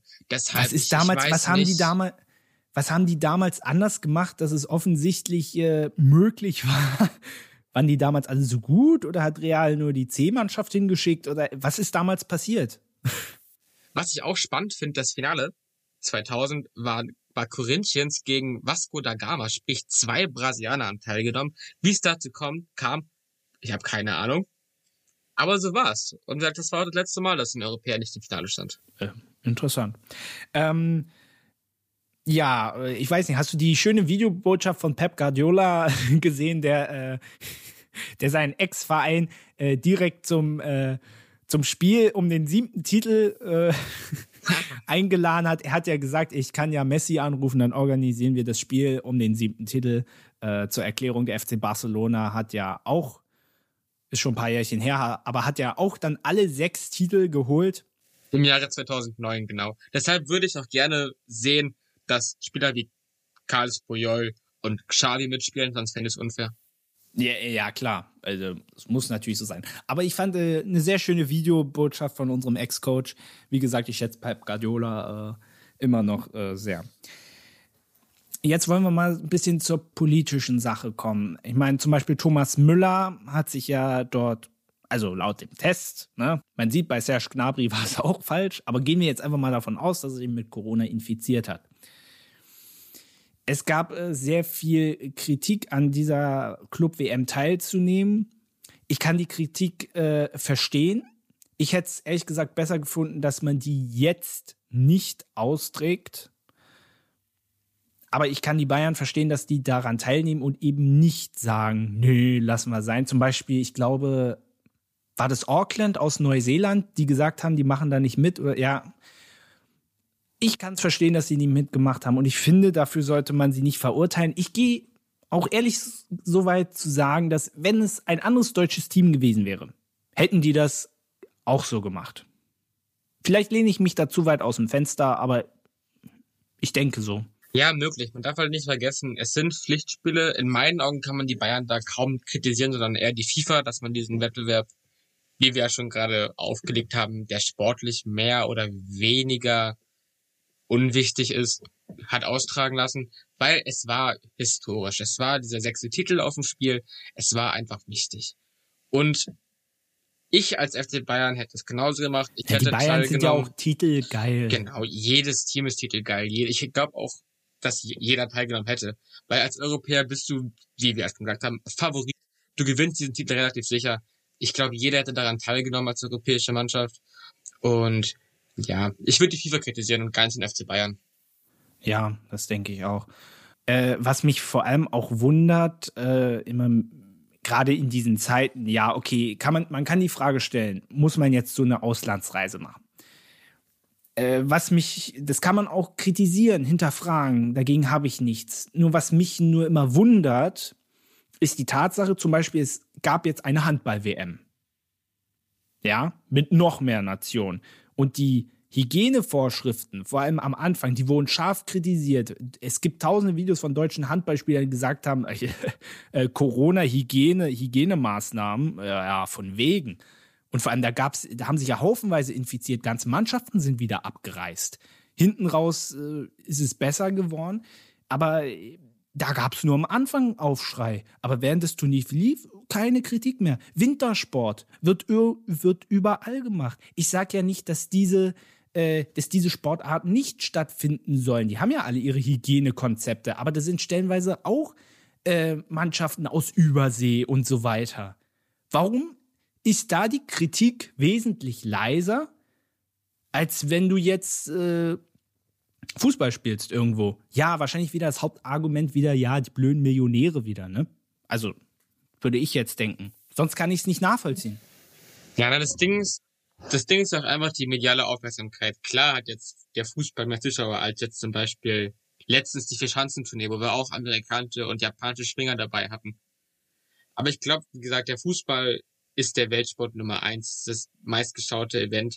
Und da, ja, ich glaube allgemein die Beschwerden sind auch eher so ein deutsches Problem. Ich glaube, die meisten akzeptieren einfach, es sind mehr oder weniger Businessreisen, es ist deren Job, ob das sein muss oder nicht.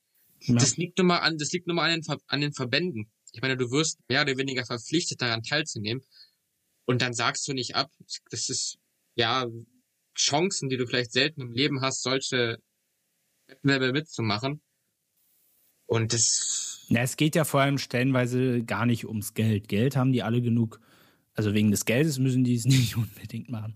Ähm, was ich aber trotzdem, worauf ich eingehen will, im Zuge auch dieser Club WM, hat ja äh, Karl-Heinz Rummenigge, hm, du weißt es, wir haben ja politisch gesehen gerade die große Diskussion um das Thema Impfstoff. Und da hat er, ich habe das vollständige Zitat, ich lese es dir mal vor und dann sagst du mir mal, wie du dazu stehst. Und zwar hatte er gesagt, beim Thema Corona-Impfungen fallen zwei Sachen auf. Aktuell haben wir offensichtlich noch zu wenig Impfstoff und ein Teil der Bevölkerung betrachtet das Impfen aus Sorge vor möglichen Nebenwirkungen noch kritisch. Hier kann der Fußball aber etwas ganz Wichtiges leisten und mit gutem Vorbild vorangehen. Lässt sich beispielsweise ein Spieler des FC Bayern impfen, wächst das Vertrauen in der Bevölkerung. Denn ich weiß als ehemaliger Fußballer, was der Körper für einen Sportler bedeutet. Alles. Wir wollen uns überhaupt nicht vordrängen, aber Fußballer könnten als Vorbild einen gesellschaftlichen Beitrag leisten. Wie stehst du dazu? Ich muss sagen, ich verstehe die Argumentation mit dem vorbildlichen Denken und Verhalten, aber er widerspricht sich selbst. Er selbst sagt, wir haben wenig Impfstoff und ich weiß nicht, Hofmann, Hermann, irgendeiner hat es auch gesagt, Fußballer sind so privilegiert, so abgeschirmt. Das sind wirklich die letzten Menschen, die, die diese Impfung jetzt nötig haben, in meinen Augen. Hm. Sehe ich auch so. Ähm, ich möchte nur noch mal, äh, weil ja seine Argumentation sehr zerpflückt wurde und gesagt wurde, ja, die, er sagt ja nur, dass er die Fußballer sich vordrängeln sollen. Ich habe ein sehr ja praktisches Beispiel und zwar habe ich mit einer aus meiner Berufsschule mal über das Thema äh, so gesprochen, ne? Ist ja hochaktuell. Und die meinte zum Beispiel, äh, sie ist ja so ein bisschen kritisch mit Impfstoff und so weiter. Und es würde auf sie einen positiven Eindruck machen, wenn beispielsweise sich unsere Bundesregierung oder unser Gesundheitsminister Spahn sich vor laufenden Kameras hinsetzen würde und sich impfen lassen würde. Wie zum Beispiel äh, US-Präsident Joe Biden hat das ja auch gemacht.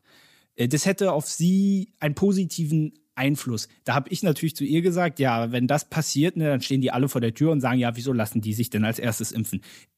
Ich, ich schließe nur daraus, du kannst es am Ende drehen und wenden, wie du willst. Du machst es immer verkehrt. Du siehst es ja auch bei Rummenigge. Äh, stellenweise, wie die den auseinandergenommen haben. Ich habe hier zum Beispiel äh, hier Andreas Brovenschulte, Oberbürgermeister von Bremen. Gut, der hat äh, ist aus meiner Sicht ein Fußballhasser, weil gerade im Thema Restart und so weiter war immer gut. Der liegt auch im Clinch mit der DFL bezü bezüglich äh, ja die Kostenteilung bei Hochrisikospielen. Ne? Das Thema wird ja auch noch bekannt vorkommen. Ähm, aber er hat da äh, ja sozusagen gesagt, was mich an diesem Spruch besonders gewundert hat, ist, wie man simples Vordrängeln versucht, als Realisierung einer gesellschaftlichen Vorbildsfunktion zu verkaufen. Er hat aber auch unter anderem den, die DFL als seelenlosen Machtapparat äh, bezeichnet. Und der Oberbürgermeister von Mainz hat dann noch gesagt, die Millionäre sollen, Zitat, die Klappe halten, in die Ecke stellen und sich schämen. Ähm, ich möchte an dieser Stelle mal sagen, also ähm, ich stimme das, was Rummenigge sagt, ich stimme ihm nicht zu. Ich denke, da sind wir einer Meinung. Was ich aber unheimlich an diesen Zitaten stört, erstmal haben viele ähm, natürlich nur diesen Satz mit der, mit dem, wir wollen uns nicht in den Vordergrund drängen. Den kompletten Beitrag haben kaum welche zitiert, sondern nur Ausschnitte. Und wenn du natürlich nur die Ausschnitte siehst, dann sagen ja alle wieder, ja, ja, ja, der will ja wieder nur, ne? Äh, die, die Vorteile rausholen. Und dann bei solchen Politikern sage ich, habt ihr es gerade nötig, aktuell zu solchen Sachen Stellung zu beziehen? Habt ihr nicht äh, aktuell eigene Probleme und so weiter? Und äh, lieber Herr äh, Michael Ebeling, das ist der Oberbürgermeister von Mainz. Vielleicht sollten Sie Ihre Klappe halten, sich Sie in die Ecke stellen und Sie sich schämen, dass Sie so ein populistisches Zeug von sich geben, denn man sollte in dieser Zeit äh, nicht die Bevölkerung noch mehr spalten und gegeneinander aufhetzen. Das ist meine Meinung dazu. Ähm, wie gesagt, ich, wir über, widersprechen ihm ja vom Inhalt her nicht. Fußballer sollten nicht zuerst geimpft werden. Ganz einfach. Viele andere Leute sind wichtiger. Aber so, wie man es sagt, das ist eines Politikers und eines gewählten Volksvertreters unwürdig. So, das war jetzt mein Statement. Entschuldigung, Benny hat jetzt ein paar Minuten schon nicht mehr geredet. Ja, ich kann dir dann, zu, zustimmen. Ohne jetzt auf ihn als Person, auf seine Partei, was auch immer eingehen zu wollen. Sowas kannst du nicht sagen, zumal man darf ja auch nicht vergessen, so stumpf es klingt, aber auch die Fußballer sind ja sein Volk quasi. Und so verlierst du, glaube ich, auch Wählerstimmen, indem du das Volk spaltest, indem du, ja, wahrscheinlich auch die Fußballfans gegen dich aufhetzt. Das ist zum einen einfach eine dumme Aussage und auch aus politischer Sicht, aus, aus Wählersicht komplett, ja, bescheuert, sowas zu sagen. Ja, sie ist vor allem inhaltlich äh, falsch. vollkommen falsch. Beispielsweise, ich sag dir mal ein positives Beispiel, zum Beispiel Turnstar Marcel Nguyen hat gesagt, äh, dass er es für eine gewagte These hält, dass man äh, Impfgegner davon überzeugt, wenn der Impf FC Bayern sich impfen lässt. Zum Beispiel, das ist so eine Kritik, die ich absolut nachvollziehen kann und da stimme ich ihm auch absolut zu, weil Impfgegner, die wirst du so auch nicht überzeugen. Ähm, aber das ist zum Beispiel ein sachlich eine sachlich vorgetragene Kritik, die jeder verstehen kann und wo niemand sagen kann, äh, nee, stimmt nicht. Und ausgerechnet die Politiker, äh, ja, lassen sich da zu so verbalen Entgleisungen hinhalten. Und was ich auch interessant fand, ist, äh, wie viele Medienvertreter damit umgegangen sind. Ich habe nämlich schon im Januar gab es einen Beitrag vom Tagesspiegel. Und ich habe den aus Spaß, habe ich mal einen Screenshot davon gemacht, weil ich wusste, irgendwann wird, äh, werde ich den irgendwann mal aufgreifen. Weißt du, was die Headline war? Bundesliga-Fußballer sollten bevorzugt geimpft werden. Das war die Headline von einem Tagesspiegel-Artikel. Das wollte ich nur mal vorneweg sagen, weil ja wieder vor allem die ganzen Medien äh, und Pressevertreter gleich wieder die Moralapostel haben raushängen lassen. Das ist ein Beitrag aus dem Januar. Und vor allem, ich habe ihn heute nochmal gesucht, weil ich mir den nochmal durchlesen wollte, aufgrund des Podcastes. Und ich habe den zunächst nicht gefunden, weil heute steht der Artikel unter dem Titel Bundesliga-Fußballer sollten nicht die Letzten sein. Das heißt, die haben offensichtlich so einen Shitstorm für diese Überschrift gekriegt, dass sie einfach die komplett einmal umgedreht haben. Das ist unsere Presselandschaft in Deutschland. Herzlichen Glückwunsch. Ja, ich glaube auch, sagen wir mal jetzt mal, solche, so, so eine Aussage wird jetzt nicht von, von Rummenigge gesagt, sondern wegen meiner kommt das aus, ja, wegen meiner sagt es Jürgen Klopp. Und ich sag dir, die Resonanz wird eine komplett andere sein. Es ist einfach auch wieder dieser typische Hass gegen alles, was Bayern tut, was Rummenigge sagt. Und verstehe mich nicht falsch, man muss den Verein nicht mögen, Rummenigge als Person erst recht nicht. Aber sich ich mag vieles nicht, was Rummenigge mag. Ebenfalls. Ähm, äh, was Rummenigge macht. Sagt, genau. So. Ja. Aber sich dann wieder darauf zu schmeißen und gefühlt einfach nur die größte Aufmerksamkeit mit Bayern-Hass bewirken zu wollen, ist eh etwas, was prinzipiell in unserer Presse komplett falsch läuft und nervt. Ähm, äh, trotzdem, jetzt möchte ich mal auch wieder, äh, ähm, warum viele das auch wahrscheinlich auch absichtlich falsch interpretiert haben. Äh, du wirst es ja mitgekriegt haben, die Anreise nach Katar wo Karl-Heinz Rummenigge und vor allem auch Uli Hoeneß sagte, das ist ein Skandal, wo ich mir so dachte, okay, ich glaube, man kann sich darüber ärgern. Ja, das darf einem niemand übel nehmen. Aber ich kenne mich in der Luftfahrt auch ein bisschen aus. Und ich denke, in der Qatar Airways Business Class eine Nacht verbringen zu müssen. Es gibt, weiß Gott, schlechtere Orte auf diesem Planeten und das dann ein Skandal. Und somit hast du das natürlich jetzt auch wieder befeuert, weißt du, indem du den großen Macker hast raushängen lassen, die Multimillionäre, die sich über ein paar Stunden Verspätung aufregen. Ich muss sagen, das war echt. Äh, man kann sich drüber ärgern, man sollte das intern lassen und dann nicht so in die Öffentlichkeit hinauspoltern. Ja, es ist ein Skandal, nur weil man mal äh, ja, es ist ärgerlich. Vielleicht, die waren wahrscheinlich auch pünktlich, vielleicht war der äh, Vielleicht hatte der Fluglotse wirklich was gegen die Bayern. Keine Ahnung. Am Ende hat es sie auch nicht geschadet. Mein Gott. Also da habe ich auch nicht verstanden, wieso man da jetzt so ein riesiges Fass aufgemacht hat. Ja, ich habe mir passend deswegen auch einfach mal so ein paar Videos zur Business Class von Qatar Airways angeguckt. Und ich musste ehrlich sagen, ich würde lieber eine Nacht da verbringen als in meinem eigenen Bett. Also diese Business Class. Das ist wahrscheinlich auch wieder vom, das ist wahrscheinlich auch wieder vom Alter abhängig. Aber äh, also äh, also wie gesagt, man darf sich drüber ärgern, aber man musste doch vor allem nicht in dieser Zeit und muss man das doch jetzt nicht so. Äh, also das fand ich wirklich schon äh, sehr lächerlich. Und, und damit ähm, hast du natürlich jetzt auch vieles verspielt und dann kam jetzt natürlich durch diese Impfstoffdiskussion, fand ich auch ehrlich gesagt, wieso macht Rummenigge jetzt äh, dieses Fass auf? Er hat doch damit gar nichts zu tun, also soll er die Klappe halten. Ja, genau. Zumal Flugverspätungen sind dann wirklich das Normalste der Welt. Sich dazu zu äußern, ist Quatsch. Und Corona ja, ist. Es gibt ja auch Gesetze. Genau. Ne? Wenn es Nachtflugverbot gibt, gut, vielleicht äh, angeblich hat ja die Enteisung so lange gedauert und dann wegen 30 Sekunden. Du weißt ja nicht, vielleicht, vielleicht, wenn, wenn sie später, wenn es auch nur eine Sekunde später gewesen wäre und sie wären erst losgerollt, weißt du, ob der oben im Kontrollturm seinen Job verloren hätte, weil er gegen Gesetz verstoßen hat? Weißt du doch überhaupt nicht. Also ja, ja und Autos, und Autos mit dem Corona-Impfstoff. Ich glaube, Karl-Heinz Rummenigge oder prinzipiell irgendwelche Fußballaktionäre sind die letzten, die, die mit diesem Thema irgendwas ja, am Hut ja, haben. Ja, absolut. Das sind, das sind so Sachen.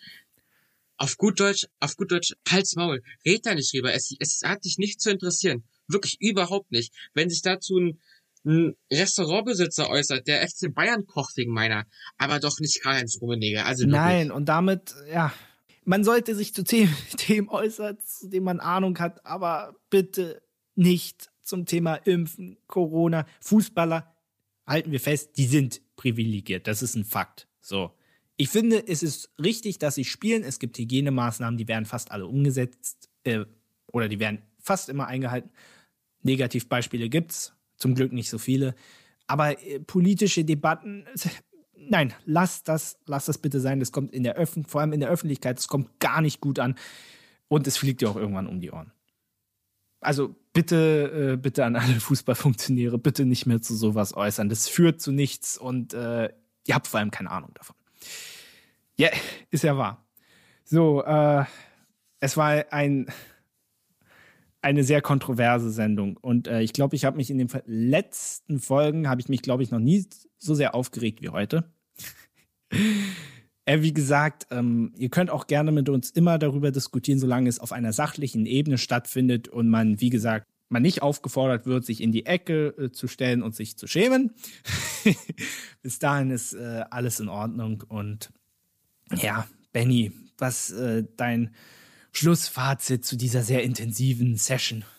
Ich glaube, es ist tatsächlich die längste Folge bis jetzt. Wir sind deutlich über 90 Minuten, zumindest von der Grundaufnahme, je nachdem wie viel davon noch wegfällt. Ne? Das wissen wir jetzt naja, noch allein nicht. Dein Lachen war ja, allein dein Lachen war ja schon zwei Minuten. Also kann das sein, dass wir noch in einem normalen Bereich geblieben sind. Aber ich muss sagen, mir hat wieder sehr viel Spaß gemacht. Ich fand es eine sehr spannende Folge, weil es diesmal auch mehr zu diskutieren gab als reine Fakten. Ja, das fand ich sehr vielseitig schön. fand ich heute. Deswegen, ich hoffe, dass wir vielleicht ja. auch mal, vielleicht auch mal einen äh, Länderspielpause Spezial einschmeißen können, wo wir nur diskutieren. Definitiv. Ist in Planung. Könnt ihr euch drauf freuen. Deswegen, und ich würde sagen, damit verabschiede ich mich auch schon mal und überlasse dir die letzten Worte. Ah, ich danke dir, Benny, aber so viel mehr äh, brauche ich auch nicht mehr sagen. Und ich habe auch, ja, wie viele Kommentatoren immer sagen, machen wir jetzt einfach den Sack zu. Und ja, wir danken euch sehr fürs Zuhören und dann sehen wir uns definitiv wieder in zwei Wochen. Hoffentlich wieder äh, zu gewohnten Zeiten zu einem Live-Spiel. Schauen wir mal, wie es dann weitergeht. Macht's gut. Bis zum nächsten Mal. Ciao.